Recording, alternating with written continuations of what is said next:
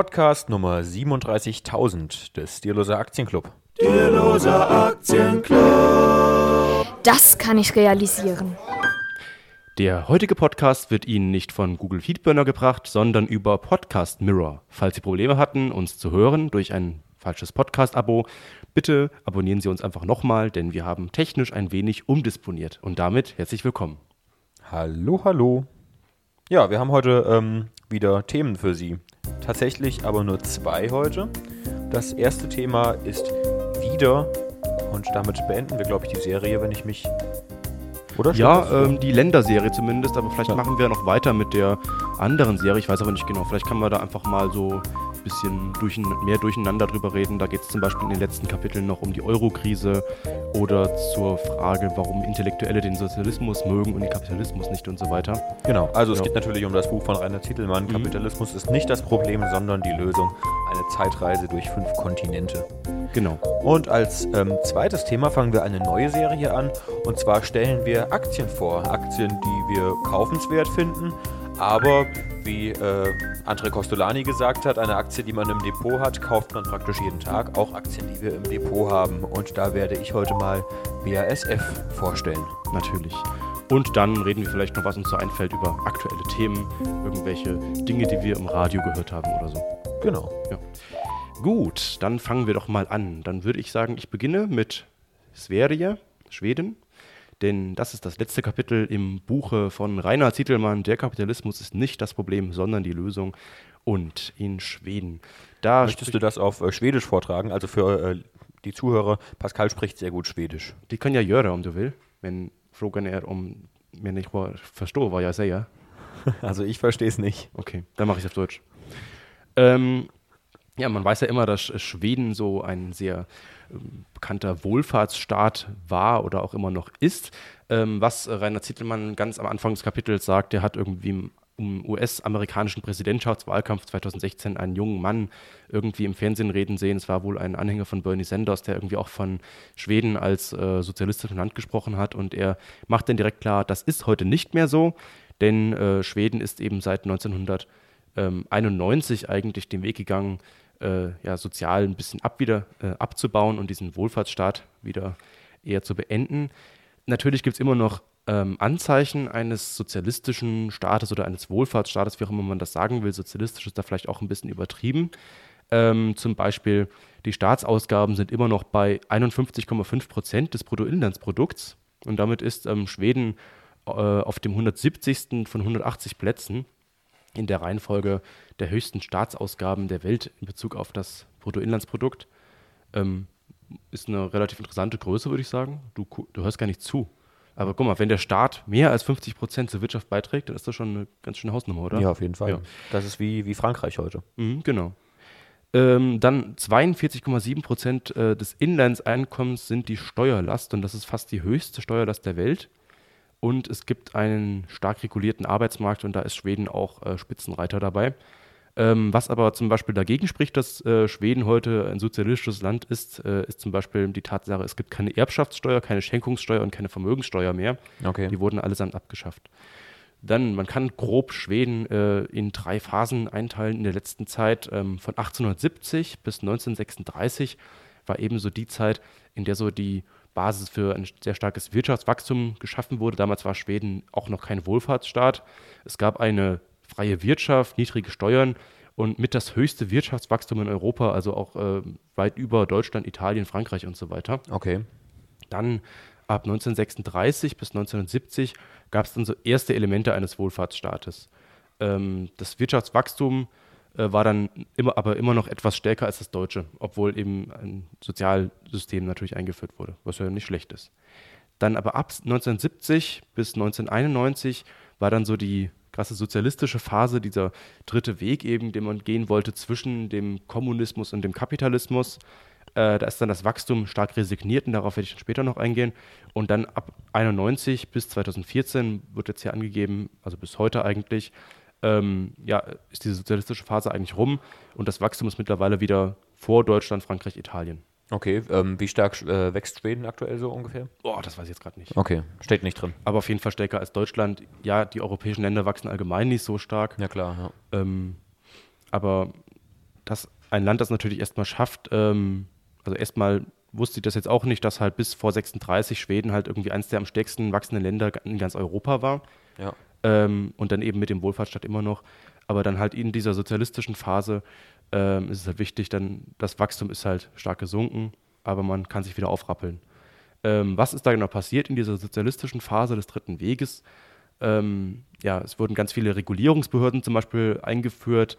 Ähm, also ja, Unternehmer konnten eben nicht mehr so einfach äh, wirtschaften, wie sie wollen, sondern es ist eben alles sehr stark reguliert worden. Da macht das natürlich auch keinen Spaß mehr, ein Unternehmen aufzubauen, weil es eben sehr kompliziert wird.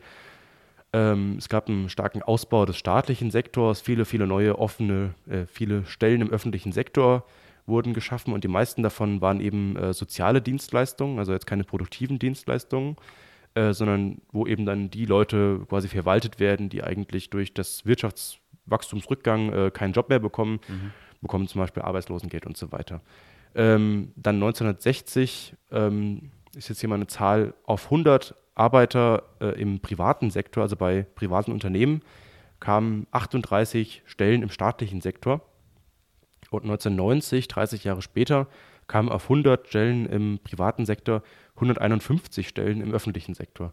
Also dieser staatliche Boah. Sektor hat sich eben äh, ja mehr als verdreifacht. Das ist ja krass. Und da sieht man eben schon mal, ähm, ja, das sind eben keine Jobs, die jetzt irgendwie Wohlstand ähm, ja produzieren, sondern es sind eben eher Stellen, die halt den Wohlstand verteilen. Verwalten, ja. Und verwalten. Ja, ja. Äh, und das Ganze kann eben nicht wirklich förderlich sein. Ähm, ja, Sozialstaat hin und her, äh, hin oder her, ähm, das bringt eben nichts und im Grunde ist dann eben der gesamte Wohlstand im ganzen Land gesunken, weil ähm, es gab immer höhere Sozialleistungen, aber die konnten eben nur durch Schuldenaufnahme und höhere Steuern ähm, finanziert werden. Mhm. Ähm, und es gab auch immer eine immer höhere Macht der Gewerkschaften. Äh, die war sogar noch höher als in Großbritannien. Ähm, Beispiel war dann hier, äh, dass zum Beispiel, ähm, dass es Sicherheitsleute am Arbeitsplatz geben musste, äh, die immer eben aufgepasst haben und ähm, falls irgendwas als gefährlich oder irgendwie, äh, was weiß ich, un, äh, ungerecht angesehen wurde, wurde dann irgendwie eine Tätigkeit erstmal verboten, bis dann eben die Gewerkschaft oder die Regierung das irgendwie wieder erlaubt hat. Ist nicht sogar irgendwie ähm, Ikea oder so? Ist der Gründer nicht irgendwie ähm, emigriert dann auch? Mhm, genau. Also viele Unternehmen haben das Land dann eben äh, verlassen. Also Beispiel war dann hier auch wieder Ingvar Kamprad von Ikea. Also Ikea steht ja für Ingvar Kamprad und irgendwas anderes. Ähm, und sein Steuersatz war zum Beispiel 85 Prozent, das war der Spitzensteuersatz ähm, an der Einkommenssteuer. Und es gab eben auch noch eine Vermögenssteuer auf Unternehmen und die musste noch aus dem Privatvermögen gezahlt werden. Also im Grunde ähm, als Privatmensch, der eben ein Unternehmen hat, also eigentlich noch ähm, Geld erwirtschaftet, was ja dann im Sozialsystem wieder verteilt wird, musst du dann privat ähm, 85 Prozent erstmal versteuern dann nochmal obendrauf Steuern für dein Unternehmen zahlen, was ja eigentlich rechtlich eine eigene Person ist. Das heißt irgendwie in der Regel wahrscheinlich über 100 Prozent. Genau. Mehr, ähm, mehr, an Steuern bezahlt als überhaupt an, an Gewinn eingenommen. So war es bei Astrid Lindgren zum Beispiel. Äh, die hat dann ähm, zum Beispiel mit, mit Olaf Palme in den Medien ein Wortgefecht gehabt und hat dann sich selbst ausgerechnet, dass sie ähm, ja einen Steuersatz von über 100 Prozent hat. Ja. Äh, und der Finanzminister oder Ministerpräsident ähm, konnte das irgendwie nicht nachvollziehen, hat irgendwie gesagt, ja, da muss sie sich wohl verrechnet haben, aber sie hat dann nochmal nachgerechnet und es hat gestimmt. Also es waren dann echt krasse Steuersätze. Ähm, ja, Zitelmann betont das hier auch wieder ein bisschen äh, immer sehr amüsiert, dass dann halt viele Intellektuelle das natürlich erst ganz toll fanden mit dem Sozialismus und dem dritten Weg. Ja. Ähm, aber eben, wenn die Intellektuellen wie Astrid Lindgren eben von den Steuern dann selbst betroffen waren, haben sie sich natürlich dann darüber empört, weil sie irgendwie nicht gedacht hätten, sie wären ja nicht irgendwie Unternehmer und keine Kapitalisten. Ja. Aber sie haben natürlich doch relativ hohe Einnahmen durch ihre verkauften Bücher und so weiter und äh, haben sich dann auch ähm, beschwert darüber, wenn sie dann ihre Steuern zahlen sollen. Genau, und natürlich wichtig, Unternehmer haben eben das Land verlassen. Ingvar Kamprad ist dann, glaube ich, in die Schweiz gegangen und ist jetzt erst vor ein paar Jahren dann wieder zurückgekehrt nach Schweden und ist jetzt mittlerweile verstorben. Aber das hat nichts mehr mit dem Sozialismus zu tun. Menschen sterben nun mal. Ähm, genau. 1976 ähm, hat dann tatsächlich noch die bürgerliche Partei, eine, also eine bürgerliche Partei, die Wahl gewonnen. Die hat sich aber nicht getraut, dann irgendwas daran zu ändern ähm, und ist einfach beim Kurs geblieben. Das war, glaube ich, in England, äh, ja, war in England genauso, dass eben äh, die Arbeiterpartei ähm, irgendwann die ganzen Regelungen eingeführt hat, aber die bürgerlichen, konservativen Parteien, die konservative Partei in Schweden, äh, in England, England ja. Entschuldigung, ja. Äh, also in Schweden gibt es ganz viele Parteien, in England halt nur zwei wichtige Die konservative Partei in England ist dann halt auch bei diesen Sachen geblieben. Das kennt man irgendwie auch in Deutschland, wo dann die SPD halt die Agenda 2010 eingeführt hatte. Oft sind es eben dann die Parteien, von denen man es nicht erwartet, die dann völlig gegensätzliche Politik machen, weil sie es eben machen können. Weil dann halt, wenn die Sozialisten an der Regierung sind, die Konservativen in der Opposition sitzen und dann kann man konservative Projekte durchführen.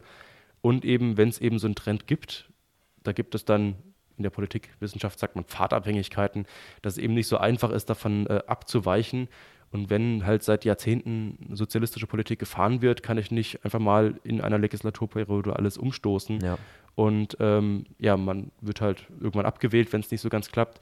Das und ist genau wie aktuell zum Beispiel. Ich glaube, mhm. heute habe ich es gehört, dass einer von den Grünen, ich glaube der Habeck war es oder so, hat ähm, kritisiert, dass, also es gibt ja jetzt dieses, ähm, diese neue Diskussion in der SPD, wo es ums ähm, solidarische Grundeinkommen geht. Mhm. Und äh, Olaf Scholz als, als ähm, Finanzminister lehnt das ja strikt ab.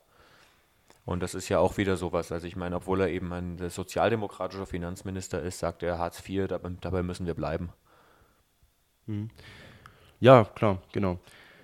Ähm, ja, und in England und Schweden war es eben ganz genauso. Es gab dann eben diese sozialistische Phase und egal wer da gewonnen hat, äh, hat sich nicht wirklich viel geändert, bis dann mal irgendjemand kommt. Ähm, in England war es Margaret Thatcher, die ja. sich getraut hat, ähm, ja, starke Reformeinschnitte ja. zu machen, genau. In Schweden war es dann eben eine Diskussion, ähm, die, die Regierung dann wieder die Sozialisten, äh, die Sozialisten sind dann eben um 1990 rum zu weit gegangen. Sie wollten einen Fonds einführen, der eben viele Unternehmen aufkauft, also quasi ähm, ganz viele private Unternehmen sollten dann verstaatlicht werden oder irgendwie quasi den Gewerkschaften überschrieben werden. Mhm. Und das war dann irgendwie auch ein Schritt, der dann der Bevölkerung zu weit ging und die Regierung wurde abgewählt. Und ab 1990 gab es dann eben einen Kurs, der eben wieder davon weg ist, von dieser Politik. Und mittlerweile ist Schweden wieder ein äh, liberales Land in vielen ja, Punkten. Also außer dass es eben einen sehr stark regulierten Arbeitsmarkt gibt und eben noch sehr hohe Steuern, aber eben zum Beispiel keine Vermögenssteuer, keine Erbschaftssteuer und so weiter. Also es gibt natürlich Elemente, die sind noch sozialistisch, kann man so sehen. Ja. Natürlich gibt es immer Mischsysteme. Also es gibt äh, kein rein kapitalistisches und also kein so, rein sozialistisches System oder marktwirtschaftlich und nicht marktwirtschaftlich. Ähm, anders wird es nicht funktionieren. Aber es sind natürlich immer so Trends, in die dann die Politik geht. Ne? Ja. ja. Ähm, ich denke, bist du damit fertig mit dem Thema? Sind wir fertig? Mhm, ich ja. bin fertig. Ähm, Gerade kam live eine Frage rein von einem mhm. unserer Mitglieder. Ähm, Niklas hat gefragt, wie er sein Depot absichern kann. Ähm, ja, Depotabsicherung, Niklas, ist ähm, eine Sache, die ich persönlich nicht machen würde, ähm, weil es sehr viel Geld kostet ähm, und dadurch eben auch wieder Rendite frisst. Natürlich, damit äh, verringerst du dein Risiko, also du verringerst deinen maximalen Drawdown. Ähm, aber ähm, es kostet viel Geld. Also es funktioniert folgendermaßen, zum Beispiel du hast jetzt eine Aktie im Depot, ähm, die kostet aktuell 100 Euro und ähm, willst drei Wochen in Urlaub fahren und sagst, in den drei Wochen Urlaub habe ich keinen Zugriff auf mein, auf mein Depot und wenn die jetzt fällt, kann ich überhaupt nichts machen, also will ich mein Depot absichern. Was machst du? Du nimmst einen Optionsschein oder ein Zertifikat, was gehebelt ist und gegen deine Aktie wettet. Da gehst du in kleinen, mit einem kleinen Betrag rein.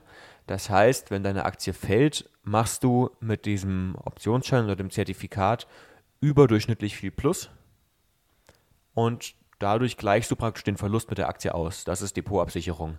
Nachteil ist, wenn die Aktie steigt, verfällt dein Optionsschein oder dein Zertifikat, wird nichts wert.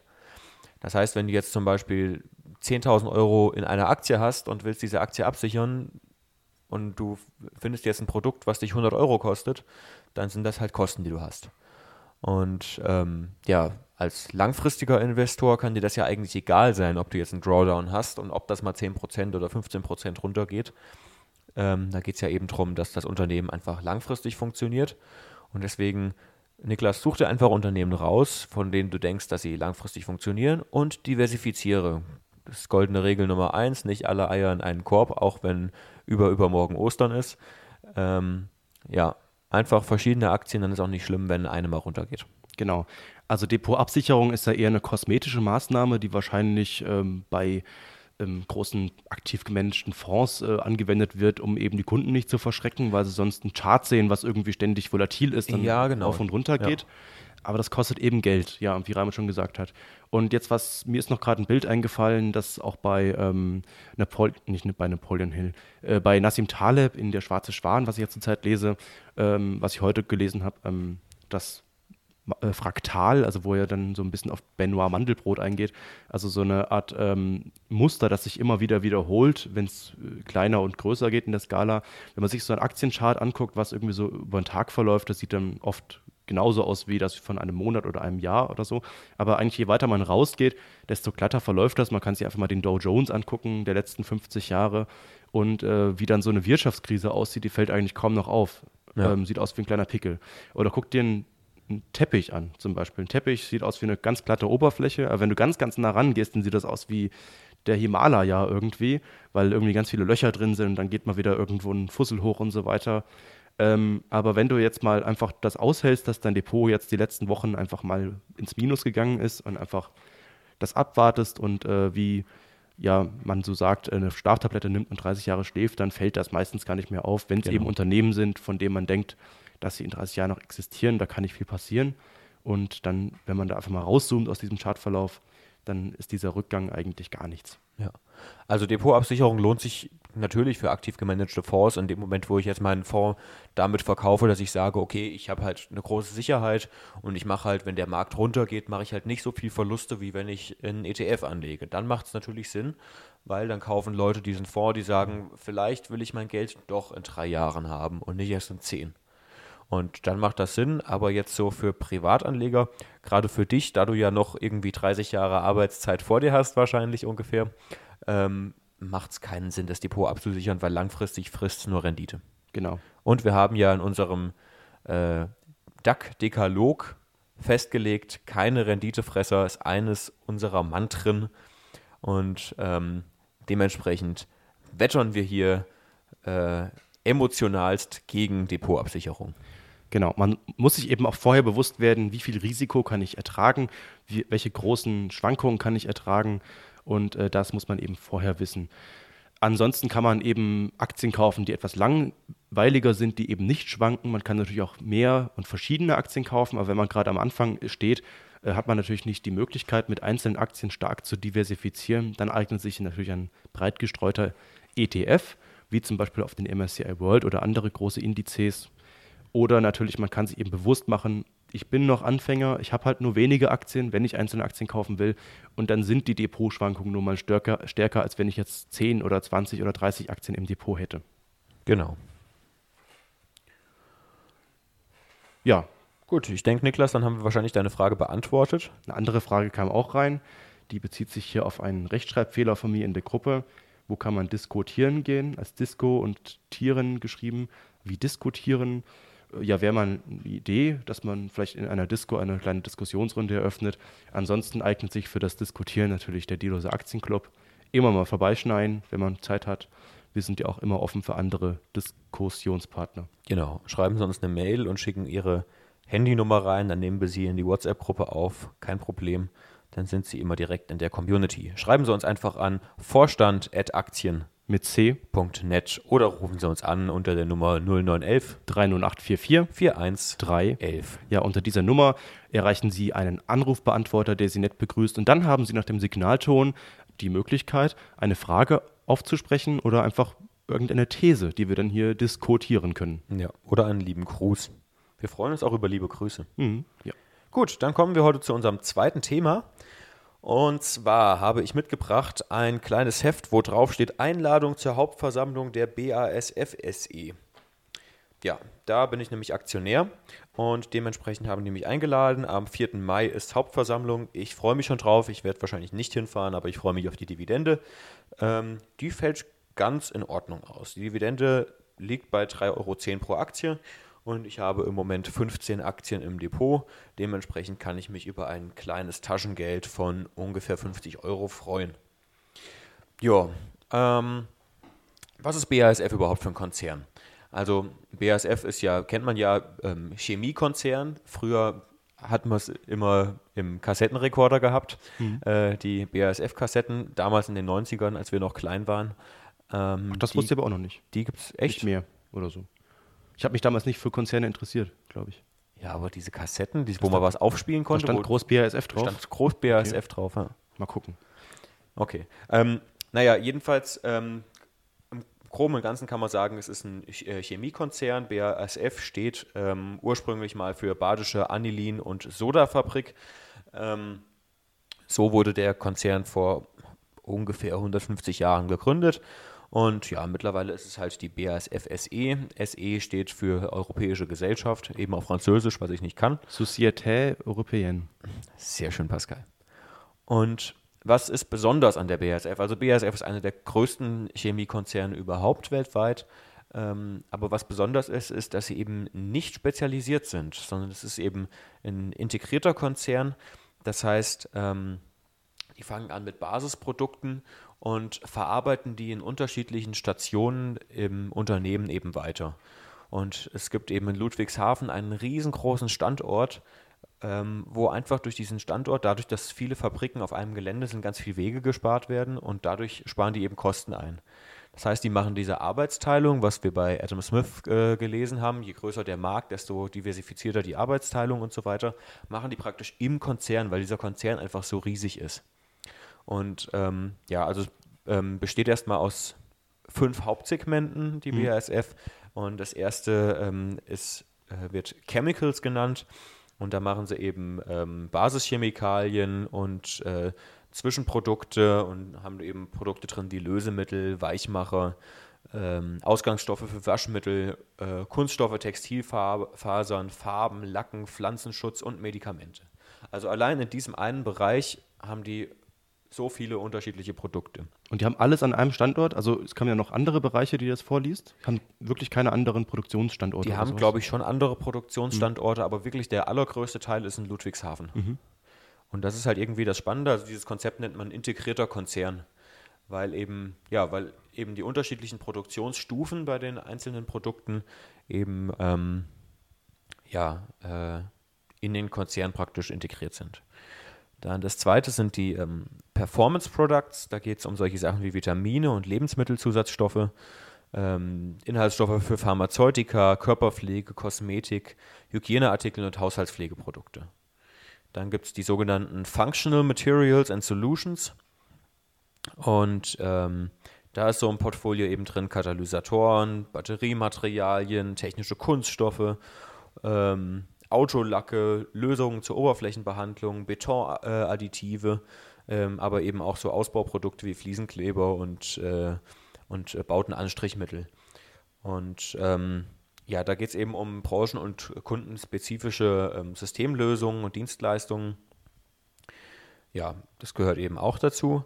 Ähm, und dann gibt es noch zwei weitere ähm, ähm, ja, Geschäftsfelder. Das eine ist äh, ähm, Agricultural Solutions, also praktisch, ähm, ja, wo es eben um, äh, um Saatgut geht und ähm, chemischer und biologischer Pflanzenschutz, aber eben auch solche Sachen wie ähm, Wassermanagement oder äh, Nährstoffversorgung und Stressbewältigung von Pflanzen. Ich weiß es nicht, wie Pflanzen Stress haben, aber so steht es jedenfalls hier drin. Und dann den letzten äh, ist Oil and Gas. Ähm, und da geht es einfach darum, dass die an verschiedenen Stellen eben auch Öl und Gas ähm, äh, fördern. Ein ganz großer Partner ist in, Deutschland, äh, ist in Europa auch Gazprom. Ähm, in Kassel ist ja die Tochter von der BASF äh, Wintershall. Ähm, und die ähm, ja, arbeiten mit Gazprom ganz viel zusammen. Und ähm, ich finde es ganz interessant, also hier in der Broschüre, die eben einlädt zur Hauptversammlung, steht dann auch drin, wie sich die jeweiligen Geschäftsfelder verändert haben. Ich gehe jetzt immer, immer von dem EBIT vor Sondereinflüssen aus, also sie schreiben hier immer in dem jeweiligen Geschäftsfeld ähm, das Ergebnis äh, vor Abschreibung, das ist das EBITDA, das Ergebnis vor Betriebstätigkeit, das ist das EBIT und das EBIT vor Sondereinflüssen. Ich glaube, das ist das, was am ehesten bereinigt ist. Ähm, und da hat sich jetzt bei den Chemicals, das ist äh, von 2 Milliarden auf 4 Milliarden gewachsen, von 2016 zu 2017 im Geschäftsjahr, das heißt um 108 Prozent. Und dann bei Performance Products, also solche Sachen wie Lebensmittel, äh, Zusatzstoffe und Vitamine und so weiter, ist es ähm, von 1,7 Milliarden auf 1,4 geschrumpft, also 20 Prozent minus. Ähm, dann haben wir bei Functional Materials and Solutions, also dieses, was so kundenspezifische Systemlösungen und so weiter sind und auch die Baustoffe und so. Ähm, da haben wir auch einen Rückgang von äh, 1900 Milliarden, also 1, äh, Millionen, also 1,9 Milliarden auf 1,6 Milliarden ungefähr. Das ist ein Rückgang von 17 Prozent. Ähm, bei den Agricultural Solutions haben wir auch einen Rückgang von 5 Prozent. Das sind von einer Milliarde ja, 1,03, äh, von 1,087 auf 1,033, also ein kleiner Rückgang. Und dafür haben wir eben bei Oil und Gas haben wir halt einen, ja, einen Gewinn, also einen, ähm, einen Zuwachs und zwar von 362 Millionen auf 719 Millionen. Das ist ein Plus von 99 Prozent, aber Oil und Gas ist halt dann relativ klein im ganzen Geschäft.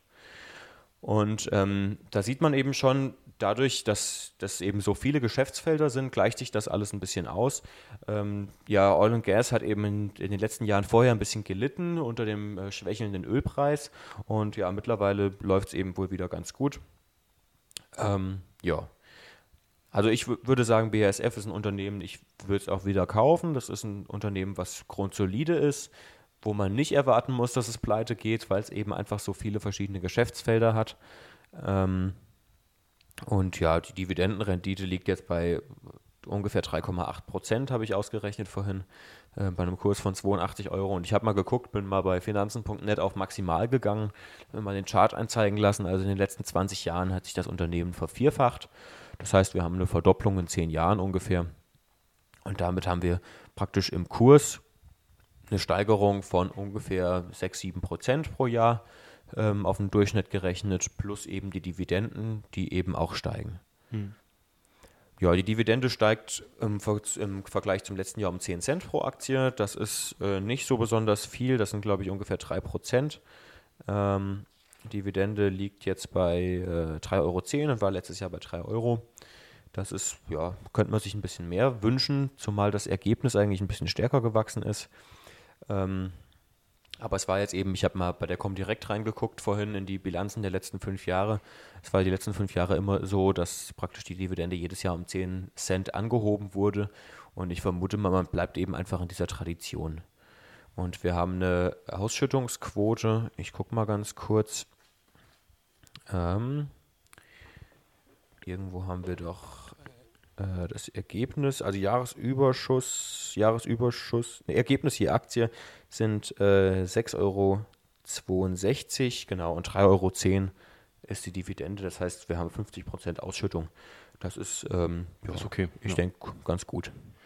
Ja, und du hast ja gesagt, es wäre quasi ein Konglomerat mit ganz vielen Geschäftsfeldern. Ja. Äh, glaubst du, das ist nützlich für eine Aktie allgemein oder ist es eher hinderlich? Weil zum Beispiel bei Siemens, die haben jetzt ähm, Healthineers an die Börse gebracht, also die Gesundheitssparte. Ja. Hat man ja gedacht, äh, also hat man ja gesagt, dass Siemens ein sehr stark verzweigter Konzern ist, man irgendwie gar keinen richtigen Durchblick hat, was da jetzt eigentlich dazu gehört und wie das alles zusammenspielt. Ja. Und da macht es halt eher Sinn, ein bisschen aufzuräumen und halt einzelne Geschäftsfelder einzeln äh, zu sortieren und äh, an die Börse zu bringen. Wie sieht das bei BASF aus? Ich kann mir durchaus vorstellen, dass das Sinn machen würde, da ein bisschen aufzuräumen.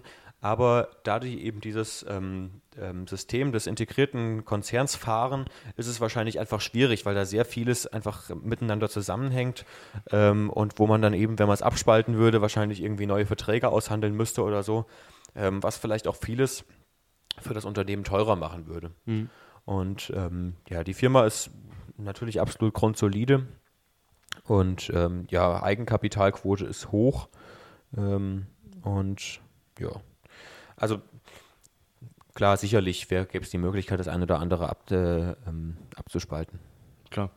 Genau, aber das ist immer auch interessant, wenn man eine Aktie kauft, dass man irgendwie guckt, was macht die Aktie, was macht die Firma eigentlich genau. Ja. Und oft sind Firmen dann eigentlich quasi Fonds, also weil sie irgendwie so ganz viele verschiedene Geschäftsmodelle haben. Ja. Sowas wie ähm, Altria, die ja Tabak haben und dann immer noch einen Weinbau und so weiter. Apropos Wein, ähm, BASF hat auch Weingüter. Oh, okay. Und ist tatsächlich auch einer der größten äh, Weinproduzenten in oh, Europa. Okay, äh, in, in, Deutschland, ja. Das ist ja auch nicht schlecht. Das okay. habe ich jetzt hier bei äh, in der, bei, in der Wikipedia habe ich das gesehen. Das fand ich ganz witzig. Mhm. Ja. Na gut. Ja, trinken Sie denn auch gerne einen Wein, während Sie unseren Podcast hören? Sagen Sie es einfach, äh, teilen Sie uns das mit auf Facebook oder schicken Sie uns ähm, ja, eine E-Mail. Die E-Mail-Adresse haben wir Ihnen schon ja durchgegeben. Wir sagen es auch gerne nochmal. Nochmal. Vorstand at Aktien. Mit C. Punkt. Net. Ja. Und übrigens, BASF hat 2013 900.000 Flaschen Wein verkauft. Das ist doch ordentlich. Hm, das wusste ich aber auch noch nicht. Ja, ich auch nicht. Interessant, was man so alles lernen kann Ja. bei der Wikipedia. Ich hoffe, auch Sie konnten einiges lernen heute in diesem Podcast. Ja, Wir sind schon sicherlich. durch. Philipp hat noch eine Frage gestellt, aber die ist ein bisschen äh, schwierig, dass wir das besprechen können. Da geht es nämlich um Sparpläne für Sachanlagen. Da hat wohl eine Kollegin einen Goldsparplan mit 6,5% Rendite. Klingt jetzt für mich ein bisschen komisch, kann ich mir gerade nicht vorstellen, aber vielleicht können wir uns das mal angucken für nächste Woche, Ja. wie man mit einem Goldsparplan nachhaltig 6,5% Rendite erzielen kann. Das wäre auf jeden Fall eine interessante Anlage, wenn da denn das Ganze seriös ist. Genau. Sollte man aber mal sich angucken. Wir sind gespannt Wir sind gespannt. und verbleiben mit lieben Grüßen. Ja, ihr Duck. Over and out.